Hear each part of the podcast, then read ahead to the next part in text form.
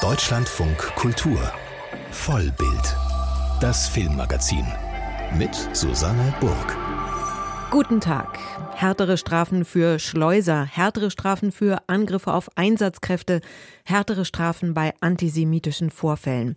Die Diskussionen um das Thema Strafe begleiten uns derzeit in Deutschland wieder sehr aktuell. Ein Film aus Frankreich stellt die Frage, ob wir als Gesellschaft auch anders über Schuld und Strafe nachdenken können. All eure Gesichter heißt er und ich habe mit der Regisseurin gesprochen. Heute Abend werden außerdem die europäischen Filmpreise vergeben. Auch das beschäftigt uns. Und wir gucken auf einen der großen Weihnachtsfilme. Ladies und Gentlemen, ich grüße Sie alle. Mein Name ist Willy Wonka. Der Schokoladenfabrikant Willy Wonka ist zurück auf der großen Leinwand. Ein Stuhlkreis im Gefängnis. Acht Menschen tauschen sich aus, Opfer und Täter. Das ist das Setting für All eure Gesichter, einen neuen französischen Film, der am Donnerstag in die Kinos kommt. Ich bin 25. Ich habe einen Supermarkt ausgeraubt. Ich habe mein ganzes Leben in der Welt der Drogen verbracht. Seit 25 Jahren bin ich abwechselnd drinnen oder draußen. Ich bin nicht mehr wie vorher. Mein Leben ist nicht mehr wie vorher. Wenn ich zurückschaue, war vorher alles besser. Grégoire ist in eine tiefe Depression gefallen, nachdem er und seine Tochter zu Hause überfallen wurden. Sabine verlässt seit einem Handtaschenraub ihre Wohnung nicht mehr und Navel plagen seit einem Raubüberfall Angstattacken. Regisseurin Jeanne Herry erzählt in All eure Gesichter von der Restorative Justice, die es in Frankreich seit 2014 gibt. Opfer und verurteilte Täter können ihre Perspektiven austauschen, begleitet von ausgebildeten Mediatoren. Eri blickt in ihrem Spielfilm unmittelbar in die Runde, erweckt die einzelnen Geschichten zum Leben, lässt die Personen miteinander in Kontakt treten. Das ist zuweilen hart und intensiv. Restorative Justice sei wie ein Kampfsport, heißt es einmal. Aber der Film öffnet eben Diskursräume und ist ein beeindruckendes Plädoyer dafür, über Schuld, Strafe und Versöhnung noch einmal nachzudenken. Ich habe mich mit der Regisseurin Jeanne Herry unterhalten und sie hat erst einmal über die Idee der Restorative Justice in Frankreich und die Idee zum Film gesprochen. Oui, le, le, la justice restaurative existe en France dans la loi depuis 2014 même. Ja, das Gesetz gibt es tatsächlich seit 2014, aber es ist überhaupt nicht bekannt, weder in der allgemeinen breiten Öffentlichkeit und auch ich hatte noch nie etwas davon gehört. Ich habe durch Zufall einen Podcast zu dem Thema gehört. Es lebe das Radio. Und der Podcast über das Thema hat mich so angesprochen, angefixt, dass ich angefangen habe, dazu zu recherchieren. Interpellé, je suis allée euh, mener des recherches. Man sieht auch im Film, wie viel Sie recherchiert haben müssen. Wie sind Sie vorgegangen bei der Recherche, um die Punkte herauszuarbeiten, die Ihnen dann wichtig waren für eine fiktionale Geschichte? Weil Sie konnten ja in der Recherche auch nicht überall dabei sein. Oui, je me suis documentée en fait pendant très longtemps, enfin plusieurs, plusieurs mois Es stimmt, ich habe sehr intensive Recherchen durchgeführt und ich habe sehr viel Dokumente gesammelt. Es war mir nicht möglich, in diesen Treffen zwischen Täter-Opfern teilzunehmen. Das war natürlich nicht möglich, aber ich habe teilnehmen können an den Ausbildungen von diesen Mediatoren und das findet tatsächlich so statt, wie es zu Anfang des Films gezeigt wird, dass die Mediatoren Rollenspiele machen, wo sie in Täter-Opfer-Rollen schlüpfen. Aber grundsätzlich mache ich es immer so, dass ich stürze mich in die Recherche für ein Thema, für das ich mich interessiere und je besser ich Recherchen gemacht habe, desto mehr Türen öffnen sich mir. Und ich versuche in meiner Recherche so viele Türen wie möglich zu öffnen. Und wenn alle Türen offen sind, habe ich dann die Möglichkeit, um eine Geschichte zu erzählen, eine Tür nach der anderen wieder zu schließen und mich auf das zu konzentrieren, was dann eine spannende Geschichte daraus macht. dessus et en le plus de dramaturgie possible. Die spannende Geschichte ist ja jetzt, dass Täter und Opfer sich in einem Raum im Gefängnis treffen, ihre Geschichten erzählen. Jeder, jede hat seine eigene, ihre eigene Geschichte. Die Opfer, die Traumata, die Täter, die Verantwortung für das Leid, das sie anderen zugefügt haben. Das Spannende ist ja, es geht um Heilung, um Aussöhnung. Das ist ein sehr komplexer Prozess. Der ist nicht einfach mal so zu vollziehen. Aber das war offensichtlich auch was, was Sie sehr interessiert hat, oder? Haben Sie verstanden ein bisschen, wie dieser komplexe Prozess funktionieren kann? Oui, oui, bien sûr, vous avez raison, c'est des processus complexes. Ja, es stimmt. Es ist ein hochkomplexer, schwieriger, delikater Prozess, der da abläuft. Und ich selber war überrascht, wie schnell es eigentlich geht. In diesem Programm sind Täter und Opfer ja nur 15 Stunden gemeinsam zusammen in diesen fünf Sitzungen, a drei Stunden. Sie werden natürlich jeder auf seiner Seite einzeln vorbereitet, aber der eigentliche Prozess ist verhältnismäßig kurz. Und ich war auch überrascht zu sehen, wie schnell die einzelnen Teilnehmer sich öffnen können, wie schnell sie in der Lage sind, miteinander in Kontakt zu kommen, sich gegenseitig zu helfen und dadurch auch sich im Grunde selber helfen zu können. Aber ich glaube, der Hintergrund dafür ist ein allgemein menschliches Bedürfnis. Wir alle haben das große Bedürfnis, verstanden zu werden, uns öffnen zu können, wahrgenommen zu werden. Und das ist schon der allererste Schritt zu einer Heilung. Das ist noch nicht unbedingt ein Schritt zur Versöhnung. Versöhnung muss gar nicht immer da sein, aber das Wichtigste ist ja eine Heilung. Und die geht eben durch das Öffnen, Zuhören, wahrgenommen werden, respektiert zu werden, angenommen zu werden qui arrive à faire que les gens se réparent, sans forcément se réconcilier d'ailleurs, mais ils se réparent en tout cas.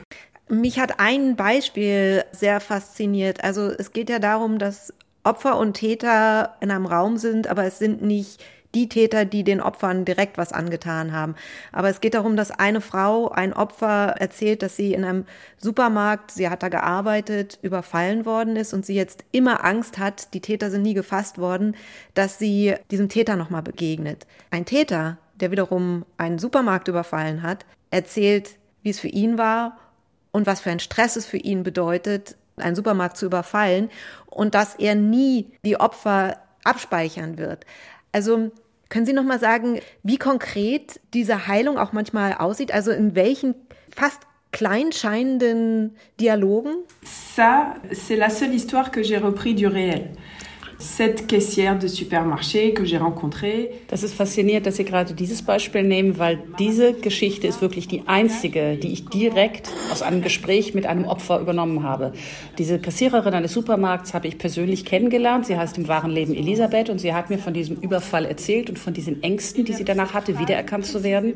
Und sie hat erzählt, dass in ihrem Gesprächskreis ein Täter da war, der ihr erklären konnte, erstens, wir nehmen dich gar nicht wahr, weil wir selber so viel Angst haben und wenn wir dich jemals wiedererkennen würden, hätten wir auf der Straße mehr Angst als du. Und weil mich das so fasziniert hat, habe ich das genauso in den Film übernommen, weil es natürlich zeigt, wie Täter und Opfer, selbst wenn sie nicht die direkten Täter und Opfer sind, sich gegenseitig helfen können, weil der eigentliche Punkt ist, dass wir alle irgendwo Angst haben und alle Ängste haben. Und für den Täter ist es natürlich sehr heilsam, dass er einem Opfer wirklich hat helfen können, dass der Täter ihr diese Angst nehmen konnte, war für den Täter auch enorm heilsam. Et avoir fait du bien pour cet auteur, avoir fait du bien à une victime, c'est réparateur aussi. Zusätzlich gibt es im Film noch die Parallelgeschichte einer jungen Frau, die als Kind von ihrem Bruder sexuell missbraucht wurde. Der war dann im Gefängnis, ist jetzt wieder frei. Sie möchte sich irgendwie mit ihm treffen, ist sich aber nicht ganz sicher. Auch dieses Treffen wird lange vorbereitet. Warum war es Ihnen wichtig, auch diesen Prozess mit in den Film zu nehmen? Also nicht ausschließlich die Gruppentreffen. Parce que euh, ce sont les deux dispositifs qui sont les plus euh, couramment mis en place en France, les cercles de rencontre et les médiations. Ich wollte die beiden Stränge im Film drin haben, weil diese beiden Angebote, einmal der Gesprächskreis in diesem Täter-Opfer-Ausgleich und einmal die Mediation im Einzelgespräch, das sind die beiden Haupttätigkeiten in diesem Programm. Und zum anderen Fall, es hat natürlich Parallelen auch zwischen den Geschichten, diesen beiden Filmsträngen gegeben, aber ich habe mich dafür entschieden, für den Gesprächskreis ein Problem zu nehmen, was sehr allgemein gegenwärtig ist, was auf der Straße passiert. Bewaffneter Raubüberfall. Also das eine ist, was auf der Straße passiert und das andere ist, was in den Häusern hinter den Mauern passiert, von denen keiner etwas mitbekommt. Ich wollte diese beiden Aspekte der traumatisierenden Gewalt einbringen und in den beiden Angeboten kontrastieren. Je trouvais intéressant de pouvoir euh, aller explorer ces deux thématiques, euh, ce qui se passe euh, à l'extérieur des maisons et ce qui se passe derrière les murs des maisons. Schon in ihrem anderen Film In sicheren Händen, da hatten sie einen sehr dokumentarischen Ansatz vom Stil her. Das trifft auch auf den Film zu. Wie wichtig ist der für Ihre Vorstellung von Glaubwürdigkeit und wo beginnt für Sie dieser Stil des Dokumentarischen? Denn das ist ja ein fiktionaler Film. Beginnt der schon beim Drehbuch? In allem, was ich schreibe, in jedem Drehbuch, es dreht sich immer sehr viel um mich. Ich schaffe es aber immer, dass ich mir ein Thema suche, was größer ist als ich selber, damit ich mich dahinter verstecken kann, damit man mich nicht wiederfindet. Aber im Prinzip geht es um meine eigenen persönlichen Themen, die ich schreibe. Dann die Sache mit dokumentarisch oder nicht dokumentarisch. Meine Filme sind keine Dokumentarfilme und sie sind vor allen Dingen deswegen keine Dokumentarfilme, weil das, was im Dokumentarfilm fehlt und was mir im Spielfilm am meisten Freude macht, was was mich am meisten fasziniert, ist die Arbeit mit den Schauspielern. Man kann viel näher an die Figuren rangehen, man kann Grenzen überschreiten, alles, was man im Dokumentarfilm nicht machen kann. Und vor allen Dingen, man kann es dramatisieren, man kann eine Geschichte viel spannender machen, als es im Dokumentarfilm möglich wäre. Und zur letzten Frage, Glaubwürdigkeit, braucht ein Thema dokumentarische Korrektheit, um glaubwürdig zu sein, würde ich überhaupt nicht sagen. Der Film von Justine Trier, L'Anatomie d'une Chute, Anatomie eines äh, Sturzes, ist ein Film, den ich gesehen habe, der mir sehr, sehr gut gefällt Welt. Es ist ein Film, der eine große Wahrheit verkündet, aber er ist, was der juristischen Teil angeht, komplett falsch. Der Film hat eine innere Wahrheit, aber er ist nicht dokumentarisch realistisch. Man kann also glaubwürdig sein oder ein Film ist, kann glaubwürdig sein, unabhängig davon, ob er dokumentarisch korrekt ist. Donc, comme quoi, on peut faire un film. Ce qui est intéressant, c'est pas tant le réel, c'est la vérité, la vérité du film. Et ce film est d'une grande vérité, bien que trahissant totalement le réel. Sie haben gesagt, Sie verstecken sich hinter größeren Themen. Ich finde das interessant, weil in dem Film In sicheren Händen haben Sie ja den Prozess der Adoption untersucht, wie schwierig er ist. Hier geht es um die Idee der Restorative Justice. Aber in beiden Filmen, so scheint es mir, untersuchen Sie ja irgendwie die Regeln, die sich die Gesellschaft selbst gegeben hat. Das scheint mir eigentlich ein sehr großes Thema zu sein. Oui, je pense que les deux films sont des films un peu cousins, effectivement. Euh, ja, ich glaube, diese beiden Filme haben eine Verwandtschaft. Sie sind vielleicht Vettern und Cousinen. Wovon ich wirklich besessen oder begeistert bin, ist, was uns Menschen verbindet. Und in beiden Filmen geht es eben auch um das gesellschaftliche System, aber auch den Sozialstaat. Die Idee, wie der Staat für seine Bürger da ist und wie er sich um sie kümmert, das macht die Stärke und die Größe des Staates aus. Es ist aber auch etwas, was in den letzten Jahren unter Druck geraten ist. Die Sozialarbeiter, die Leute, die in diesen Bereichen arbeiten, stehen unter großem Druck und haben das Gefühl, da wird sehr viel zurückgefahren. Aber ich glaube, dass diese Menschen eigentlich diejenigen sind, die unsere Gesellschaft überhaupt am Funktionieren halten. Und das sind eigentlich unsere Helden. Und es ist natürlich immer gut für einen Film, einen Helden zu haben, einen Helden des Alltags aus diesem sozialen Umfeld. Das fasziniert mich und die benutze ich für meine Filme.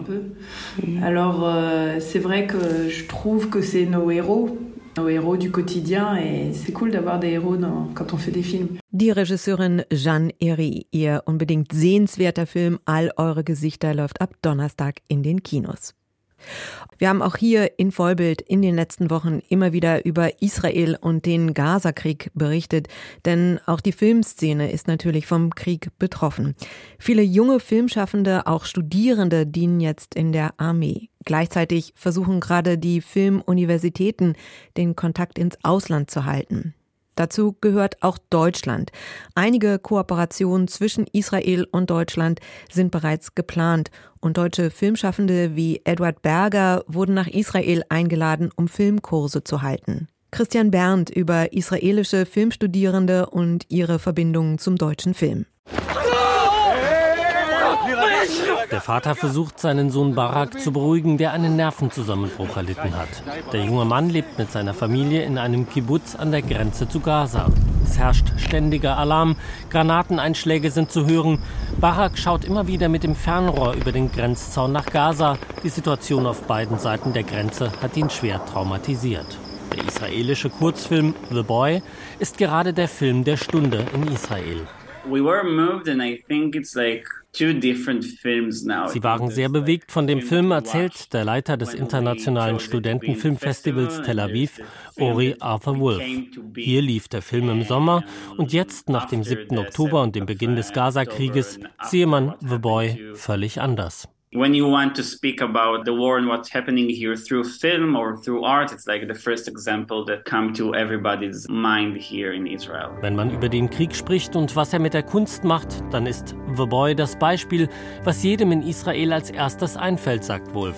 Der Regisseur des Films, Yahav Winner, wurde am 7. Oktober von der Hamas ermordet.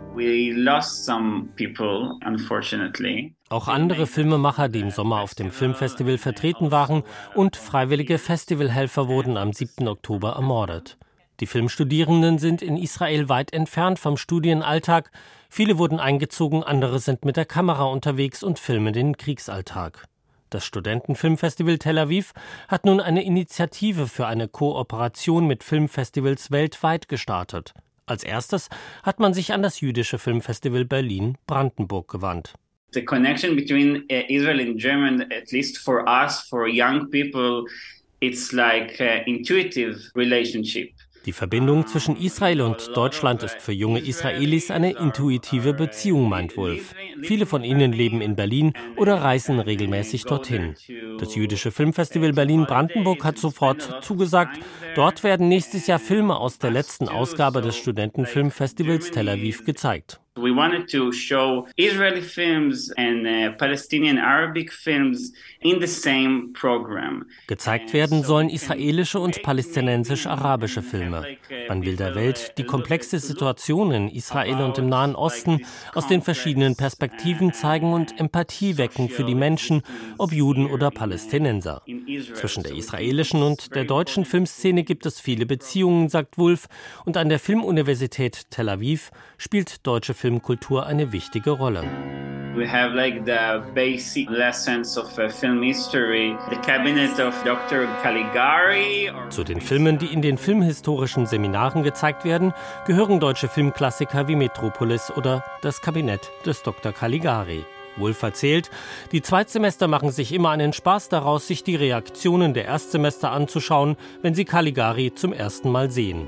Zum Studentenfilmfestival in Tel Aviv kommen auch deutsche Regisseure. Dieses Jahr war Christian Petzold eingeladen und auch andere Filmhochschulen wie das Sam Spiegel Film Lab in Jerusalem laden deutsche Filmschaffende ein.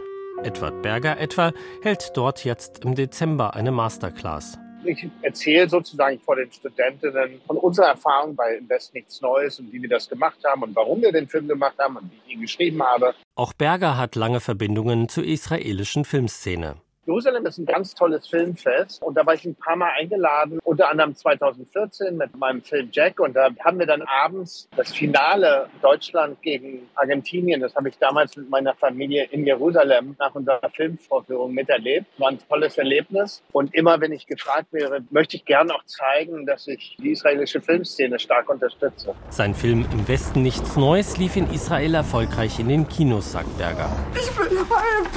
Ich will heim! Ori Afa Wolf meint, in Israel sieht man Filme, in denen kämpfende deutsche Soldaten im Zentrum stehen, heute anders als früher. Für jüngere Generationen in Israel, meint Wolf, ist es heutzutage leichter, deutsche Filme über den Krieg zu sehen und deren Perspektiven zu betrachten. Nach den jüngsten Ereignissen wird sich, meint Wolf, auch der israelische Film verändern, nicht nur durch Filme, die sich direkt mit dem Krieg auseinandersetzen. I think it will affect the themes of the filmmaker uh. Es wird vermutet, Wolf ähnlich wie auf den Theaterbühnen nach dem Zweiten Weltkrieg auch im israelischen Film eine Welle des absurden Films geben. Denn der 7. Oktober und die folgenden Ereignisse haben sich so tief eingebrannt ins israelische Bewusstsein, dass es neue künstlerische Formen brauchen wird, um dieses Trauma zu verarbeiten. Christian Berndt über israelisch-deutsche Kooperation im Filmbereich.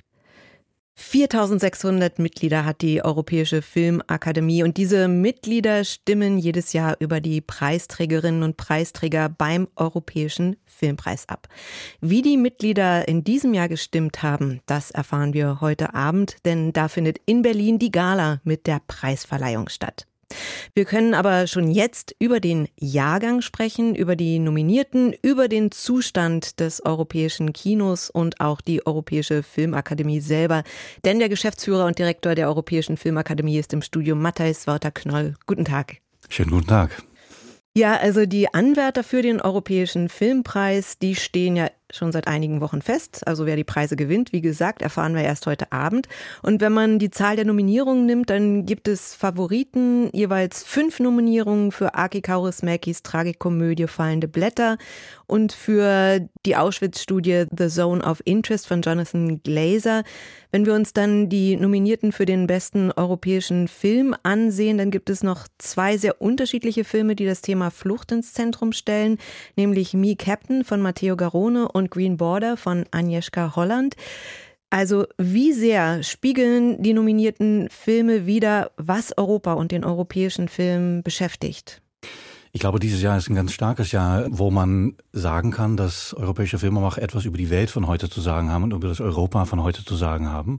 Sie haben gerade die Themen schon erwähnt. Es sind ja tatsächlich einfach das, was man sieht, womit man sich beschäftigt, was auch die Politik beschäftigt und was leider auch einfach äh, die Wirklichkeit unseres Kontinentes ist. Und wir freuen uns eigentlich besonders dieses Jahr, dass man mit diesen doch auch sehr komplexen und schwierigen Filmen man eine Möglichkeit hat, sich auch in die Diskussion, die so wichtig ist, zu mischen und da auch einen Beitrag zu liefern. Ja, Agnieszka Holland, der Film, der geht's ja um die Grenze zwischen Polen und Belarus und äh, es geht eben um Grenzposten, die die Geflüchteten jeweils hin und her schieben. Und Agnieszka Holland, polnische Regisseurin, wird ja auch in Polen für ihren Film angegriffen. Also insofern wirklich ein sehr aktueller Beitrag, oder? Ja, absolut. Ich glaube, auch wie der Film sich mit dem Thema beschäftigt, die Fragen, die der Film auch stellt in der Erzählung, zeigt umso mehr, dass das ja keine Themen sind, die nur die Schlagzeilen beherrschen, aber auch wirklich um Menschenleben geht, um Entscheidungen, die an Grenzen nachts und tagsüber getroffen werden müssen, Entscheidungen in Familien. Das ja, sind keine einfache Geschichten, wie gerade eben gesagt. Aber ich glaube, dadurch, dass die Filme diese Geschichten wirklich auf den Punkt bringen und wirklich so prägnant erzählen, dass man wirklich sich Gedanken macht, was ist meine Haltung eigentlich dazu und was bedeutet es eigentlich für Menschen, in solche Situationen zu leben. Also ich finde es auch in dem Film von Agnieszka Holland sehr, sehr gelungen. Und ja, wie auch die anderen nominierten Filme, Sie haben zum Beispiel das Klassenzimmer noch gar nicht erwähnt von äh, Ilke Tatak, äh, auch ein sehr, sehr starker Film. Man würde sagen, eine viel kleinere Geschichte, was sich ja in einer Schule abspielt, aber, aber eigentlich auch die ganze Gesellschaft und die Fragen und Probleme dieser Gesellschaft äh, auch ganz, ganz stark, finde ich, äh, erzählt werden. Also viele starke Filme, viele starke Filme aus Deutschland auch dieses Jahr. Ja, aus deutscher Sicht wirklich ein interessantes Jahr, auch für die Schauspieler, Schauspielerinnen. Leonie Benisch ist nominiert für die ja. Rolle in dem erwähnten Film Das Lehrerzimmer. Ist auch der deutsche Oscar-Kandidat, ja, der Film. Und die große Favoritin ist natürlich Sandra Hüller, ist gleich zweimal nominiert für Anatomie eines Falls, in dem sie eine des Mordes angeklagte Autorin spielt, sowie für The Zone of Interest in der Rolle der Ehefrau von Auschwitz-Kommandant Rudolf Höss. Auch Christian Friedel, der Höss spielt, ist als bester Darsteller nominiert. Ja. Sandra Hüller hat ja gerade auch so eine internationale Karriere. Sie gilt ja auch für die Golden Globes und die Oscars als ja, Mitfavoritin. Wie erklären Sie sich denn die Stärke der deutschen SchauspielerInnen international? Ich glaube, es ist schwierig zu sagen, ob das jetzt ein Zufall ist. Ich glaube, an manchen Stellen kann man sagen, dass es hier auch Schauspieler betrifft, die einfach in den letzten Jahren sehr, sehr spannende Sachen gemacht haben. Und es sind Schauspieler, die sich auch über die Grenzen Deutschlands und für Sandra Hüller auch ganz klar über die Grenzen des deutschsprachigen Raums bewegen und man kann sie als eine von auch anderen SchauspielerInnen in Europa sehen als eine wirkliche, eine internationale und eine wirklich europäische Schauspielerin. Und ich freue mich besonders, dass sie mit zwei sehr starken Filmen natürlich so gut vertreten ist. Glaube ich auch noch nicht vorher passiert, dass eine Schauspielerin zweimal nominiert wurde. Aber auch Christian Friedel und anderen haben einfach sehr starke Performances dargelegt. Und ich glaube, es ist nicht nur die Performance von den einzelnen DarstellerInnen, aber vor allem auch das Umfeld und die wichtigen Filme, in denen sie äh, eine Rolle spielen.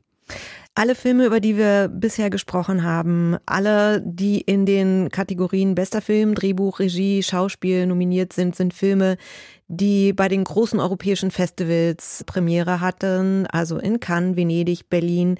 Das heißt, die Liaison zwischen europäischen A-Festivals und europäischer Filmakademie ist auch unentbehrlich? Ich glaube, die europäischen A-Filmfestivals, die spielen natürlich eine wahnsinnig wichtige Rolle für, ich sage jetzt mal, den ersten Moment, wo die Filme einem Publikum präsentiert werden, wo die auch ein Leben anfangen, würde ich äh, fast sagen. Und die Europäische Filmakademie ist natürlich eine Institution, die Filmemacher zusammenbringt aus 52 Ländern, die auch wirklich die unterschiedlichste Art von Filmen natürlich äh, repräsentiert. Und wenn ein Publikum den Film entdeckt hat, den Film liebt und auch die Mitglieder von der European Film Academy den Film wirklich, wirklich stark unterstützen, dann führt es dazu, dass es natürlich immer wieder diese Verbindung gibt. Die Europäische Filmakademie hat ja seit dem Start 1988, würde ich behaupten, so ein bisschen mit der Herausforderung zu kämpfen, was der europäische Film eigentlich ist. Also in der Essenz auch die Frage nach der europäischen Idee. Und diese Frage wird ja in Anbetracht der geopolitischen Situation, also dem Krieg in der Ukraine oder auch in der Ost, eigentlich immer dringender. Gleichzeitig gibt es ja auch innerhalb von Europa so in vielen Ländern einen Rechtsruck und antieuropäische Tendenzen. Merken Sie von diesen Tendenzen auch etwas in der Filmwelt oder ist da die Welt in Ordnung? Die Filmwelt ist natürlich, weil wir ja in 52 Länder Europas arbeiten, ist die Frage, was ist der europäische Film, was passiert im europäischen Film, eigentlich nie mit einer Antwort zu beantworten, weil man eigentlich immer 52 Antworten geben müsste und meistens pro Land gibt es dann auch noch unterschiedliche Antworten. Immerhin kann man natürlich sagen, dass man merkt, dass sich viel tut im europäischen Kino. Das, äh, was sich auch in den Filmen, wie vorher gesagt, äh, widerspiegelt. Europa ist eine Krise an sehr vielen Fronten. Die Menschen erfahren das auch so. Die Welt um einen herum, nicht nur für die Filmemacher, aber auch die Charaktere, die Personen in den Geschichten, nehmen auch wahr, dass alles unter Druck steht, dass man entscheiden muss, dass nichts mehr scheint zu sein, wie es vorher war und dass wir auch nicht wissen, wie es morgen aussieht. Und das ist, glaube ich, auch was in der Realität von vielen Filmemachern, nicht nur wenn es darum geht, wird mein Film überhaupt noch gefördert, was ja in auch wieder manchen Euro osteuropäischen Ländern, ich nenne hier zum Beispiel Ungarn, schon eigentlich über zehn Jahren unmöglich ist für Filmemacher. Was ja auch dazu führt, dass viele Filmemacher ausgewandert sind, es nicht mehr möglich ist, in den Ländern auch wirklich ihre Arbeit zu machen, zumindest nicht als Filmemacher. Und das ist eine Realität, die uns einfach, ich würde sagen, von Monat zu Monat begleitet, herausfordert und es auch nicht einfach macht, auf manche Fragen eine gute Antwort oder auch eine Stellungnahme zu formulieren, weil man auch in einem Kontinent lebt, das nehmen wir alle wahr, wo die Meinungen an manchen Stellen sehr, sehr auseinandergehen. Und das macht die Arbeit nicht einfach von Tag zu Tag. Und trotzdem hat man ja so den Eindruck, der europäische Film, auch wenn es äh, schwierig ist, ihn so in eine Schublade zu packen, steht eigentlich ganz gut da, oder? Also die Frage, meine Frage wäre jetzt die nach der öffentlichen Wahrnehmung. Sie haben einige Initiativen, Umstrukturierungen in die Wege geleitet. Ein Aspekt ist es, die jährliche Preisverleihung näher an die Globes und die Oscars zu rücken. Also ab 2026 finden die europäischen Filmpreise daher im Januar statt. Spricht das von einem erstarkten Selbstbewusstsein des europäischen Films? Also danke, dass Sie das fragen. Ich habe schon tatsächlich das Gefühl, dass in den letzten Jahren ein neues Selbstbewusstsein entsteht, was vielleicht auch damit zu tun hat, dass gerade die Zeiten, in denen wir leben, einfach so herausfordernd sind. Wir müssen nicht vergessen, das Kino ist in Europa entstanden und von Anfang an hat das europäische Kino immer, ist davon geprägt worden, Fragen zu stellen über was es bedeutet, Mensch zu sein in dieser Welt. Was machen wir? Welche Entscheidungen treffen wir? Was sind auch die Folgen von Entscheidungen? Und das ist immer, glaube ich, die Stärke von Anfang an vom europäischen Kino gewesen. Ich glaube, die Stärke vom europäischen Kino heutzutage ist immer noch, auch in der Welt von heute und auch in das Europa von heute, dass diese Fragen gestellt werden können und dass es auch nach wie vor ein Publikum gibt, was sich dafür interessiert, was das europäische Kind dazu zu sagen hat. Also ich glaube ja, das Selbstbewusstsein wächst. Ich glaube auch eine jüngere Generation hat mehr Interesse, sich auch mehr zu definieren und zu positionieren als europäische Filmschaffende. Und natürlich das auch in Kontrast zu, wo sonst Kino gemacht wird, natürlich ganz stark das amerikanische Kino. Aber ich glaube, das Selbstbewusstsein und auch der Wille zu sagen, was in Europa gemacht wird, was hier auch gezeigt wird, die Infrastruktur, die es hier gibt, die Kinos, die es hier gibt. Wir können das nicht einfach aufgeben, weil sich gerade alles in der Welt verändert, weil die Streaming-Plattforms angefangen haben, neue Publika zu erreichen. Wir müssen nicht nur schützen, aber wir müssen auch dafür sorgen, dass das europäische Kino eine Zukunft hat. Das ist für mich auch der Grund, warum ich hier arbeite und warum ich auch wirklich so begeistert bin, dass man da dieses neue Selbstbewusstsein, dass man das voranbringen kann und auch in den nächsten Jahren, glaube ich, da wirklich noch mehr aufbauen kann, dann als manche sich in den letzten Jahren haben vorstellen können. Ja, denn vielleicht ist ja dann auch die Arbeit der EU mit der der Europäischen Filmakademie vergleichbar. Sie machen unglaublich viel nur man muss es auch vermitteln, an die Leute vermitteln, dass das wirklich was ist, was mit ihrem eigenen Leben zu tun hat. Und der europäische Film ist vielleicht für manche dann doch auch abstrakt. Und was Sie sagten, man muss ja dann auch den Film zu den Leuten bringen. Und ein Aspekt sind natürlich auch die jungen Leute. Wie bekommt man ein junges Publikum, das ja sowieso schon nicht unbedingt ins Kino geht äh, oder weniger als vergangene Generationen? Sie haben im November den European Film Club gestartet, eine soziale Plattform, die europäische Filme anbietet. Mhm. Wie haben Sie sichergestellt, dass die Filme dann diese Zielgruppe auch erreicht von 12 bis 19 Jahren?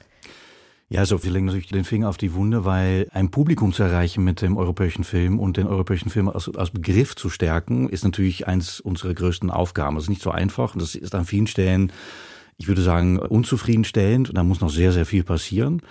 Ich glaube, eins der Wege ist tatsächlich auch mit einem jungen Publikum anzufangen. Wir haben ganz bewusst für den European Film Club ein Publikum zwischen 12 und 19 Jahre im Auge gefasst und haben gesagt, wir wollen jetzt nicht eine Initiative gründen, die für die jungen Leute gemeint ist und wo wir dann sagen, das ist ganz toll, geht da mal hin und schaut euch doch mal schön die Filme an, wir machen das gemeinsam mit denen. Wir haben eigentlich von Anfang an, die Europäische Filmakademie beschäftigt schon eigentlich über zehn Jahre mit dem jungen Publikum. Wir haben auch ihren Preis ausgelobt für jungen Leute oder von jungen Leute für europäische Filme vergeben. Und mit dieser große Gruppe von jungen Leuten, mit denen wir so lange arbeiten, haben wir die Initiative gestartet. Sie entscheiden gemeinsam mit uns, also 50 Prozent, 50 Prozent, welche Filme da in diesem Filmclub gezeigt werden. Sie machen Listen, von welche Filme sie gerne sehen würden, recherchieren auch. Die Filmclubs sind auch nur für Leute in dieser Altersgruppe sozusagen gemeint. Da sind keine Erwachsenen mit dabei. Filmclubs sind so 10 bis 15 Leute groß. Es sind wirklich Räume für die jungen Leute, wo sie sich die Filme anschauen können, gemeinsam in Watchpartys, wie das dann heutzutage heißt. Sie haben sich Filme ausgewählt, die sich mit Themen beschäftigen, die für die interessant sind. Also es geht darum, wie sieht die Welt aus von morgen? In welcher Welt werden wir erwachsen sein? Wer bin ich eigentlich? Und darf ich sein, wer ich denke, dass ich bin? Wir haben bewusst für diese Zielgruppe auch gewählt, weil gerade in dieser Altersgruppe ist es, glaube ich, sehr wichtig, auch diese Verbindung zum europäischen Kino herzustellen, damit man auch später, wenn man studiert, wenn man arbeitet, auch diese Erfahrung gemacht hat, dass Film etwas mit meinem Leben zu tun hat und dass ich mich auch über den Film mit anderen unterhalten kann. Das ist, glaube ich, eine Lücke, die in den letzten 30 Jahren wirklich auch umgesetzt wurde. Und ich glaube, das hat dann auch dazu geführt, dass heutzutage Leute über 30, 40, 50 an manchen Stellen einfach null Beziehung zum europäischen Kino haben. Und da müssen wir, glaube ich, was ändern. Das ist der Grund dieser Initiative. Aufgaben, die die Europäische Filmakademie angeht. Heute Abend werden in Berlin erstmal die europäischen Filmpreise vergeben. Wer die Gewinner sind, das erfahren Sie in unserer Sendung Fazit hier im Deutschlandfunk Kultur nach 23 Uhr. Zu Besuch war der Geschäftsführer und Direktor der Europäischen Filmakademie, Matthijs Walter Knoll. Vielen Dank für Ihren Besuch. Vielen Dank für die Einladung. Es ist Vorweihnachtszeit. Für die Hollywood-Studios ist das die Zeit, in der sie ihre großen Familienfilme platzieren auch in der Hoffnung darauf, dass die Menschen in Scharen ins Kino strömen. Ein solcher Kassenschlager soll Wonka werden, die neueste Verfilmung um den exzentrischen Schokoladenfabrikanten Willy Wonka. Ich präsentiere Willy Wonkas wilden und wunderbaren Wischiwaschi Wonka Buffigär. Das will ich nicht wiederholen. Und Schokoladenmacher. Die beste Schokolade der Welt. Am Donnerstag kommt Wonka in die Kinos mit Starbesetzung mit Timothée Chalamet als Wonka, Sally Hawkins, Olivia Colman und Hugh Grant als Umpa Lumpa. Regie geführt hat Paul King, einigen vielleicht ein Begriff durch die Paddington-Filme. Die Verfilmung ist nicht die einzige von Roald Dahls Kinderbuchklassiker von 1964 und überhaupt ist der Autor in diesem Jahr ziemlich präsent. Unter anderem hat Wes Anderson Kurzgeschichten für Netflix verfilmt. Also ein beliebter Autor, auch wenn Roald Dahls antisemitische Ansichten immer wieder für Diskussionen sorgen. Wir sprechen jetzt über Willy Wonka, den neuen Willy Wonka und auch über die alten Versionen. Dafür ist Anke Lewicke im Studio. Hallo Anke. Hallo, hallo. Ich habe auch hier Schokolade für dich dabei, Susanne. Ist die verzaubert? Ah, Fange ich an zu fliegen? Ab, ja. Ah, okay. Also ich halte mich mal fest. Anke, wenn man es genau nimmt, ist es ja keine Verfilmung von Roald Dahls Buch, wie ich es gesagt habe, denn es ist nicht die Geschichte des weltberühmten Schokoladenmachers, sondern eigentlich ja die Geschichte davor. Also Wonka ist eigentlich ein Prequel Ja, kann man so sagen. Und in einer amerikanischen Kritik habe ich auch gelesen, es würde sich hier um ein spirituelles Prequel handeln. Das fand ich ganz interessant. Also wo ist hier die Geistesverwandtschaft, die Seelenverwandtschaft zu finden? Da habe ich da mal ein bisschen drüber nachgedacht. Ja, und Charlie war ja ein Junge aus armen Verhältnissen und genauso ist es ja hier Wonka. Und für Charlie war eben die Schokoladenfabrik von Wonka das Paradies, da wo er hin möchte. Und für Wonka jetzt ist in dem Film ist es eben sein großer Traum, so eine Fabrik zu eröffnen. Und wir lernen ihn kennen, ja, als mittellosen jungen Mann, der gerade von einer Reise wiederkommt, der ganz viele Tinkturen gesammelt hat, der auch so einen tollen Koffer hat und er hat auch immer einen Zylinder auf und in den Zylinder steckt auch vieles Überraschendes drin. Aber trotzdem hat er kein Geld. Er landet in einer großen Stadt, die sieht so aus, wie man sich eine Hauptstadt Ende des 19. Jahrhunderts vorgestellt hat. Eine Mischung aus London, Paris, Belgien. Das ist die Schokoladenhauptstadt. Da möchte er sich niederlassen. Aber es gibt auch ein Schokoladenkartell und wir sehen eben, wie er da gegen korrupte Polizisten, korrupte Geistliche ankämpfen muss und gleichzeitig noch so eine kleine Außenseiterbande aufmacht. Was Roald Dahl ja auszeichnet, ist sein böser satirischer Blick. Den gab es auch bei den bisherigen Verfilmungen von Charlie und die Schokoladenfabrik, also zum Beispiel Tim Burtons Verfilmung von 2005. Da hat die Figur Willy Wonka ja auch tatsächlich Abgründe in der neuen Verfilmung aber nicht, oder? Nee, ich finde, sie ist eher angelegt wie so ein Märchen. Also ich muss da auch häufiger an Charles Dickens denken und nicht eben an Roald Dahl. Also als Märchen funktioniert es teilweise auch ganz schön und das hat vielleicht nicht den Sozialrealismus von einem Charles Dickens, aber trotzdem lernen wir eben da diesen mittellosen Timothée Chalamet kennen, wie er dann auch noch von einer bösartigen Frau, die von Olivia Colman gespielt wird, sozusagen als Zwangsarbeiter eingesetzt wird. Dann lernt er auch noch ein Waisenmädchen kennen, der der auch helfen möchte. Aber der Willy Wonka in den anderen äh, Filmen ist ja eher auch böse. Ne? Also mhm. der will zwar die Leute mit seiner Schokolade verzaubern, aber er hat auch so seine Abgründe und die ganzen Kinder, die da zu ihm kommen, die gehen ihm ja auch auf den Geist, weil sie so verwöhnt sind, weil sie schon Auswüchse eines Kapitalismus darstellen. Also sie kriegen alles, sie gucken nur Fernsehen und sonst was. Das sind ja die eigentlichen Angriffsziele. Und Willy Wonka freut sich dann ja auch, wenn die so im Schokoladensee untergehen oder in der Röhre feststecken bleiben. Aber hier diese Figur ist so geprägt, ja, die ist vielleicht deshalb schräg, weil sie an das Gute im Menschen glaubt. Und dieser Wonka kann ja noch niemals lesen und schreiben. Und mit dem Lesen und Schreiben wird er vielleicht dann auch das Böse im Menschen kennenlernen. Das wird aber nicht erzählt. Visuell ist es ja eh irgendwie angepasst an Tim Burton, oder? So eine Mischung zwischen Tim Burton und den Paddington-Verfilmungen, für die ja, ja Paul King auch bekannt ist. Ja, ich habe auch so ein bisschen an die klassischen Musicals einfach gedacht. Also das sieht alles zuckersüß aus, es ist toll. Wir haben ja schon über die Schokolade gesprochen, die einen abheben lässt. Und dann kommen natürlich auch so überdrehte Sachen rein, dass da Insekten verarbeitet wurden, die man dann auch lebendig wieder ausfurzt und dann kommt man auch wieder runter. Es gibt schräge Sachen, aber eigentlich zu wenig. Es ist alles in so einem schönen Zuckerguss. Natürlich kann man sagen, wenn die dann da unten in der Wäscherei anfangen, gemeinsam zu tanzen und ihren Rhythmus zu finden, dann lernen sie auch Solidarität kennen. Sowas kann man alles mit rein interpretieren. Aber so das richtig dunkle Böse fehlt mir. Dafür gibt es aber eine Giraffe in der Kirche. Das fand ich ganz lustig. Und auch, dass unter der Kirche das Schokoladenkartell sitzt mit den gefegten Steuerbüchern. Also es gibt schon ein paar ganz nette nette kleine Kleinigkeiten. Dazu gehört auch äh, der Auftritt von Hugh Grant als ähm, ja, etwas exzentrischer Umpa-Lumpa. Erwischt! Sie sind also der lustige kleine Mann, der mir gefolgt ist. Lustiger kleiner Mann?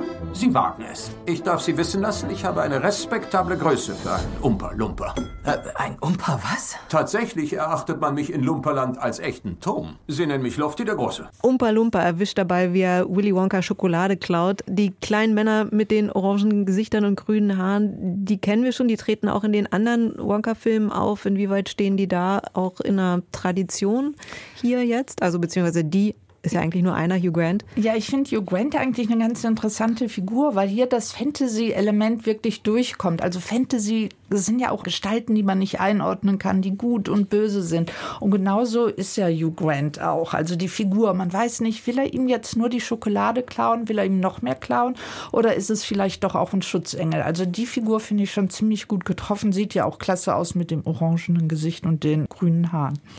Also können wir festhalten, der Film macht Freude, ist schön, wenn auch manchmal so ein bisschen harmloser Spaß, oder? Ja, es bleibt nicht so viel übrig. Es ist keine äh, Schokolade mit Nachgeschmack. Aber man geht gerne rein und wieder raus. Das sagt Anke Lewicke über den neuen Film Wonka von Paul King. Ab Donnerstag läuft er bei uns im Kino. Es gibt ein Unwetter über Deutschland. Alle Verbindungen sind lahmgelegt. Nichts geht mehr. Im Hauptbahnhof von München sind hunderte Reisende gestrandet. Kein Zug fährt. Dieses Szenario ist nach dem Schneechaos vom letzten Wochenende, tja und auch vielleicht jetzt mit dem Warnstreik der Deutschen Bahn gestern, sicherlich so manchem sehr vertraut. Es ist aber auch die Ausgangssituation für einen neuen Film, der am Donnerstag in die Kinos kommt. 791 Kilometer heißt er. 791 Kilometer, das ist die Strecke zwischen München und Hamburg. Und diese Strecke legen die in München gestrandeten schließlich in einem Taxi zurück, als zufällig zusammengewürfelte Schicksalsgruppe. Äh, ja, aber Entschuldigung, ich war aber zuerst da. Also ich muss nach Hamburg. Ja, ich auch. Dann teilen wir uns doch das Ding. Ist auch viel besser für den ökologischen Fußabdruck. Hast du eine Ahnung, wie viel CO2 man bei so einer Autofahrt von München nach, nach, äh, nach nach Hamburg ausstößt. Iris Berben, Nilam Farouk und Lena Ursendowski gehören als Schauspielerin zu den Mitfahrenden bei Taxifahrer Josef, gespielt von Joachim Krohl. Und während ihrer nächtlichen Fahrt prallt so einiges aufeinander. Persönlichkeiten, Ansichten, Geschichten. Die Idee zum Film hatte Tobi Baumann, der auch Regie geführt hat. Bekannt geworden ist er durch sein Spielfilmdebüt Der Wichser von 2004, eine Parodie auf die Edgar Wallace-Filme. Ich habe mich mit Tobi Baumann vor der Sendung unterhalten und ihn erstmal zum Schneesturm der vergangenen Woche befragt. Ich wollte wissen, war das inszeniert und Teil der PR vor dem Filmstart? Wenn wir das in der Hand hätten, dann äh, wow, das wäre schon krass. Aber es ist natürlich der Beweis, dass unsere Prämisse trägt und stimmt. Vor über sechs Jahren hatte ich die Idee zu dem Ganzen aufgrund eines Artikels über einen, ich glaube, es war ein Frühjahrs- oder ein Herbststurm und die haben ja dann immer so fancy Namen. Bei uns heißt der Herwart. Und wir haben irgendwann festgestellt, dass das eigentlich immer realistischer wird und dass eher sich die Abstände verkürzen, dass sowas passiert. Das ist ja nun auch die Ausgangslage. Worum es dann im Film geht, sind die Menschen, die in dem Taxi sitzen, sich einen Taxigutschein ergattert haben, es sind vier Gäste und eben der Taxifahrer und die dann diese 791 Kilometer äh, von München nach Hamburg zurücklegen. Was war die Inspiration für genau dieses Setting? Das war wirklich in der Tat das, was ich so ein Setup nenne, was irgendwie mir perfekt als Prämisse für einen Film erschien. Ich war so ein bisschen auf der Suche nach Stoffen und da habe ich, damals gab es bei Spiegel Online online noch die Sparte Bento von jungen JournalistInnen. Und da habe ich einen Artikel gelesen von in der Tat einer Journalistin, der das passiert ist von Dortmund nach Hamburg, dass sie eben wegen eines Sturms und ausgefallener Züge Taxigutscheine bekamen und sie ins Taxi stieg mit vier fremden Menschen und die so ein bisschen erzählt hat, wie man sich so langsam kritisch erstmal beäugt hat und dann ins Gespräch kam. Und das war in erster Linie mal ein super Setup. Die Grundidee war immer, ich möchte gerne ein Setup schaffen und eine Reise machen, auf der ich etwas erfahre über unterschiedliche Lebensentwürfe, unterschiedliche Figuren, aber auch auf der wir als Zuschauer was über uns selbst erfahren. Das heißt, wie haben Sie dann die einzelnen Charaktere konstruiert? Denn wenn man so eine, sagen wir mal, ein Spektrum an Gesellschaft abbilden will, hat man ja auch jetzt nicht allzu viele Personen, denn so viele passen ja nicht ins Taxi rein. Vier Gäste, ein Taxifahrer. Mit dabei ist eben die Alt-68erin, die gestresste Start-up-Unternehmerin, ihr entspannter Freund, Physiotherapeut und die junge Frau, die in einfacher Sprache spricht. Also wie sind Sie herangegangen, ja, so eine Palette an Gesellschaft abzubilden oder zu entwickeln? Also wir sind da jetzt gar nicht wahnsinnig theoretisch drangegangen, sondern da ist schon sehr, sehr viel Bauchgefühl drin, es war klar, okay, irgendjemand fährt das Taxi. Und dann war relativ schnell klar, es ist sehr erstmal lustig, wenn der Typ, der das Taxi fährt, eigentlich gar keine Lust hat, Leute mitzunehmen, weil er ganz andere Themen hat. Und wenn das erstmal jemand ist, der grundsätzlich eher negativ eingestellt ist und eher nicht wahnsinnig viel Lust hat, sich auseinanderzusetzen, der eine sehr vorgefertigte Meinung von vielen Dingen hat. Die Figur hat in der Entwicklung aber auch ein bisschen eine Entwicklung genommen, weil wir auch sehr schnell gemerkt haben, wir wollen jetzt nicht so einen klassischen AfD-Wähler, wir wollen keine Abziehbilder und wir wollen auch bestimmten Dingen jetzt nicht unbedingt eine Plattform bieten, sondern wir wollen was erzählen, was durchaus an Meinung in der Gesellschaft da ist, was auch möglicherweise angreifbar ist und was vielleicht auch nicht unsere Haltung ist, mit dem man aber sich noch auseinandersetzen kann, was jetzt nicht so ist, dass man sagt, okay, hier ist das Gespräch zu Ende, weil das wäre für unsere Konstellation natürlich immer tödlich gewesen, wenn jemand von den Fünfen so extrem ist, dass man sagt, okay, da kann es keine zwei Meinungen geben. Und natürlich gibt es rote Linien, wo wir sagen, es kann keine zwei Meinungen zu Rassismus geben, es zu Sexismus. Und das, es gibt natürlich Anwandlungen bei gerade dieser Figur von Dingen, wo so das typische das darf man ja jetzt auch nicht mehr sagen. Wissen wir ja auch von deutschen Showmastern, die in Rente gehen, dass man auch damit relativ weit kommt mit äh, der Meinung, dass man darf ja nicht mehr alles sagen.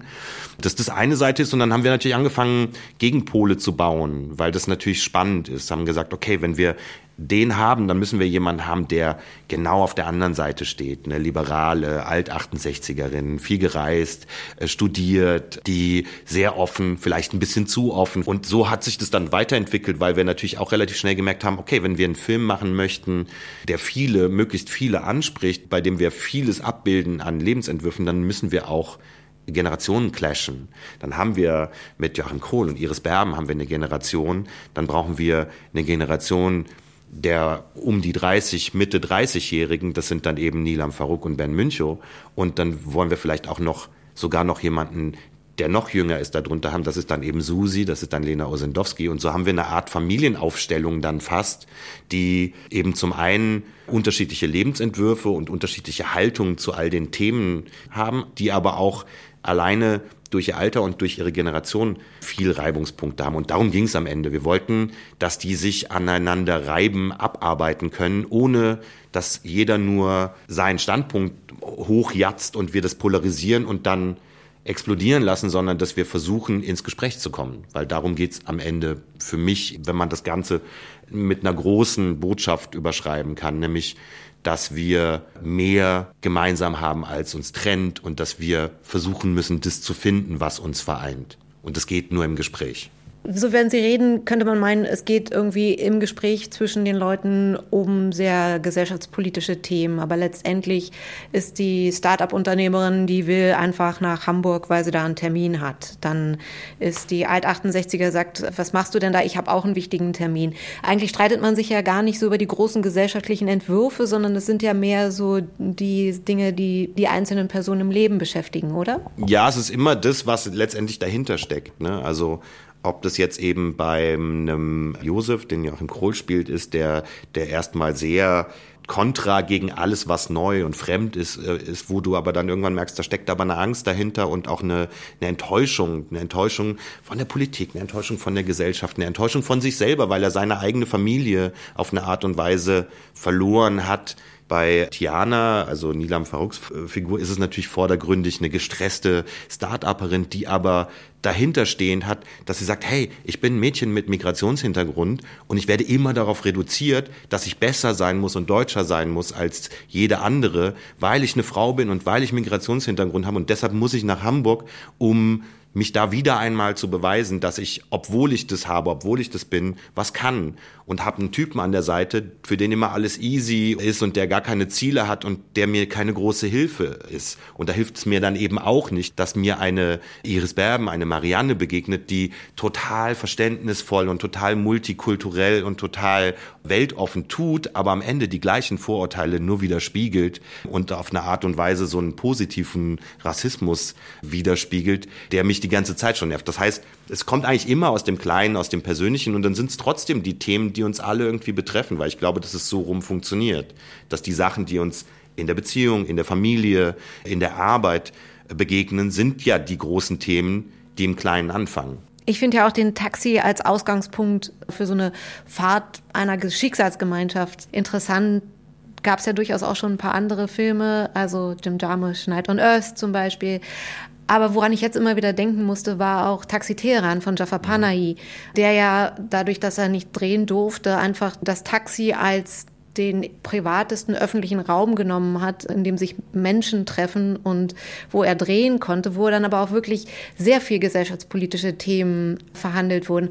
Haben Sie sich irgendwelche dieser Filme auch angeschaut, um vielleicht nochmal so sich selber zu verorten, zu sagen, es soll sich dann doch aufs Private runterbrechen. Ich will nicht wie Jafar Panahi vielleicht die großen Themen besprechen, also auf einer abstrakteren Art und Weise. Also in der Tat, man guckt sich natürlich ein bisschen auch vorher was an, alleine weil wir einen Film machen, der komplett zu 75 Prozent eben in diesem Taxi spielt, um einfach auch rauszufinden, wir haben das andere gelöst. Und die zwei Filme sind in der Tat äh, Filme, die ich mir vorher nochmal angeschaut habe. Gar nicht jetzt, weil wir die als Referenz genutzt haben, aber weil die erzählerisch natürlich eben dieses Taxi genauso als ein Vehikel nutzen, wie wir es auch tun, aber auf ganz unterschiedliche Art und Weise. Bei, bei Night on Earth ist es ja so, dass das Taxi sozusagen ein Ort ist, da kommen Leute rein und sind wieder raus und es ist eine in sich geschlossene kurze Geschichte. Das hatte so ein bisschen die Referenz, dass man natürlich diesen Ort als Begegnungsort sofort auch immer versteht und sofort akzeptiert. Und dass es ganz unterschiedliche Menschen sind, die da reinsteigen und wieder aussteigen. Und bei Taxitären war es in der Tat genauso, dass wir haben relativ viel im Vorfeld darüber gesprochen, dass natürlich das ein begrenzter Raum ist den wir da bespielen, dass es ein Kammerspiel auf vier Rädern ist eigentlich, was wir machen. Und es wurde eigentlich von draußen oft auch so Bedenken reingeworfen, ja, ist das nicht wahnsinnig kompliziert und wahnsinnig begrenzt. Und Taxitären ist zum Beispiel ein es war für mich ein Punkt zu sehen, äh, das ist ein geschützter Raum. In dem Fall ist es ja ein besonders geschützter Raum, weil nur da alles verhandelt werden kann, was sie draußen nicht verhandeln kann. Den Gedanken habe ich nur insofern mitgenommen, dass ich auch gesagt habe, ich nehme das nicht als Begrenzung, sondern ich nehme das als Chance, diesen Raum in seiner räumlichen Begrenzung als sehr fokussierten Platz zu sehen. Das hat natürlich Folgen für unsere Protagonisten, weil die können einfach nicht jetzt einfach sagen, okay, jetzt steige ich hier aus. Wir fahren bei 120 auf der Autobahn und wir müssen alle nach Hamburg. Also ist es eben nicht so, wenn mir das nicht passt, was mein Gegenüber sagt, kann ich einfach sagen, ich gehe weg. Man kann nicht mal aufstehen und den Raum verlassen, sondern man ist einfach sehr begrenzt auf diesem Raum. Aber das hat zur Folge und dann auch in der direkten Arbeit mit den Schauspielern zur Folge gehabt, dass wir sehr, sehr fokussiert und sehr konzentriert diese Gespräche geführt haben. Und das ist was, was ich aus dem Film mitgenommen habe, dass das eben eine Chance ist, auch einen Raum zu schaffen, der eben nicht Begrenzung, sondern Schutzraum ist, auch auf eine Art und Weise. Der Regisseur Tobi Baumann sagt das. Sein Film 791 Kilometer kommt am Donnerstag in die Kinos. Politische Korrektheit war noch nie Ben Beckers Sache. Das hat er erst wieder vor einem Monat in einer Talkshow unter Beweis gestellt. Vielleicht passt die Rolle eines toxischen Polizei-Cowboys in Brandenburg daher auch ganz gut zu ihm. Bum Bum Bruno heißt die neue Serie. Sie läuft beim Streamingdienst Warner TV und Anna Wollner hat sie gesehen. Weißt du, wie man mich auf der Straße nennt? Bum Bum Bruno. Hier musst du aufpassen, dass du dir nichts holst. Die Tunden werden immer mehr. Einfach nur Boom Boom Bruno. Das ist der Name einer der unsympathischsten Serienfiguren im Jahr 2023. Ein Mann wie aus der Zeit gefallen, ein, entschuldigen Sie bitte, Arschloch, wie er im Buche steht. Oder besser gesagt Drehbuche. Ein Polizist in Brandenburg, irgendwo im nicht mehr ganz so speckigen Speckgürtel von Berlin. Ein Mann, der sich für den kleinen Bruder von John Wayne hält, mit Cowboyhut und Bourbonflasche. Eher Wildwest-Sheriff als Streifenpolizist. Ein guter Polizist nutzt seine Fäuste und zögert niemals. Das kann über Leben und Tod entscheiden. In meinem Revier wird nicht gedrückt und nicht gedealt. Hier bleibt sauber. Dieser Bruno, gespielt von Ben Becker, ist Dreh- und Angelpunkt der sechsteiligen Serie Boom Boom Bruno. Eine Figur, die Drehbuchautorin Kerstin Sophie Lauderscher vor acht Jahren wie aus dem Nichts in ihrem WG-Zimmer besucht hat, mit Schnauzbart und Cowboyhut und dem dummen Anmachspruch, hey Kleines, magst du einen Schlüpferinspektor? Eine unangenehme Figur, die sie nicht mehr losgelassen hat. Die Grundlage für eine erste Drehbuchidee. Es gab wirklich nur ihn erstmal als seltsamen, frauenfeindlichen, rassistischen, homophoben, einfach so ein Drecksack, so ein richtiges Schwein einfach. Und der hat mich so interessiert, weil ich wollte halt wissen, was hat dieser Mensch für Probleme, wie ist er geworden, dass er eben so ist, also was hat dazu geführt. Und dann habe ich halt erstmal mich nur ganz viel mit ihm beschäftigt und ähm, danach ist Marc gekommen, weil du brauchst halt einen Gegenpart zu so einem Typen, so wo man die beiden so ein bisschen gegeneinander ausspielen kann. Marc ist das dramaturgische Gegengewicht, ein junger Streifenpolizist, ungeoutet, eingeschüchtert, aber auch angewidert und genervt von seinem neuen Partner, mit dem er gemeinsam auf Streife gehen soll.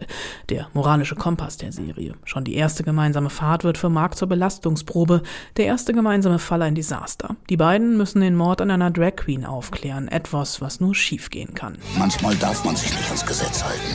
Der Mörder war in dem Club. Ich hatte ihn fast und ich werde ihn bekommen. Die Figur Bruno wirkt wie aus der Zeit gefallen, eher wie aus den 1980ern oder 1990ern als aus dem Jahr 2023. Aber genau darin liegt der Reiz der Figur, denn im aktuellen Seriengeschehen ist sie eine absolute Ausnahme. Drehbuchautorin Kerstin Sophie Laudascher erzählt gemeinsam mit ihrem Regiekollegen Maurice Hübner von einem Mann, der als Feindbild jeder aufgeklärten Person durchgehen könnte. Toxisch, vulgär, machohaft. Eine Gratwanderung voller Klischees, die die Serie aber bricht und unterwandert. Denn schließlich schält sich bei Bruno doch so etwas wie eine Seele heraus, etwas Menschliches. Naja, man muss halt die Figuren sehr ernst nehmen. Die sind zwar plakativ an der Oberfläche, aber die haben ja alle einen Schmerz in sich, ein Geheimnis. So funktionieren ja auch Komödien. Ne? Das sind die traurigsten Figuren eigentlich. Und wenn du diesen Gegenpart nicht hast, dann wird's platt und dann hätte ich auch keine Lust, das anzugucken. Also man braucht noch eine Wahrhaftigkeit darunter. Und Bruno braucht Mark als Gegengewicht. Weil wenn du nur so eine Figur hättest wie Bruno, dann, wird man wirklich, ich glaube, dann wird man kotzen. Boom Boom Bruno ist schwer zu ertragen, vor allem in den ersten 20 Minuten, weil die Hauptfigur so abgrundtief unsympathisch ist. Dass die Idee am Ende aber aufgeht, liegt vor allem an Hauptdarsteller Ben Becker, der sich die Rolle des unsympathischen Antihelden voll und ganz einverleibt. Becker arbeitet früh die kleinen Verletzlichkeiten der Figur heraus, eine Prostataerkrankung, die er als Pimmelkrebs kleinredet zum Beispiel. Becker spielt Bruno nicht nur als Arschloch, nicht nur als Klischee und wandelnden Schenkelklopferwitz, sondern immer im Unterton Ton mit einer Spur Verzweiflung. Das Spannende sind die Zwischentöne, nicht nur sein Auftreten mit Cowboyhut und dummen Sprüchen, meint Regisseur Maurice Hübner. Was aber tatsächlich aus der Figur heraus entstanden ist, weil genau dieses alte weiße Männerbild, dieses alte Amerika, alles was so wegstirbt jetzt, was so wegbröckelt, das trägt er total in sich. Es ist seine Welt und das ist auch tatsächlich, so erzählen wir beide auch total gerne. Wir entspinnen uns immer unsere eigene Filmwelt, die die Figur erzählen soll. Und deswegen hat Philipp Eggert, unser Szenenbildner, und Julia Jainer, also unsere Kamerafrau, wir haben dann zusammen versucht, eine Visualität zu finden, die einfach aus seinen Augen heraus seine Welt erzählt. Und das ist eine ja sehr amerikanisierte Welt, eine ja auch ein bisschen sterbende Welt. Diese sterbende Welt zeigt die Serie, vor allem auch mit ihren Diners, Bungalows und klaustrophobisch engen Sets mit comichaften, dezenten Neonbildern. Boom Boom Bruno ist ein Antiheld, eine Zumutung und eine Serienfigur,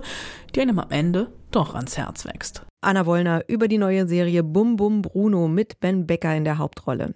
Die sechsteilige Miniserie ist beim Streamingdienst Warner TV zu sehen. Das war's mit Vollbild. Uns gibt es linear im Programm vom Deutschlandfunk Kultur samstags von 14.30 Uhr bis 16 Uhr oder natürlich im Podcast. Ich bin Susanne Burg. Tschüss.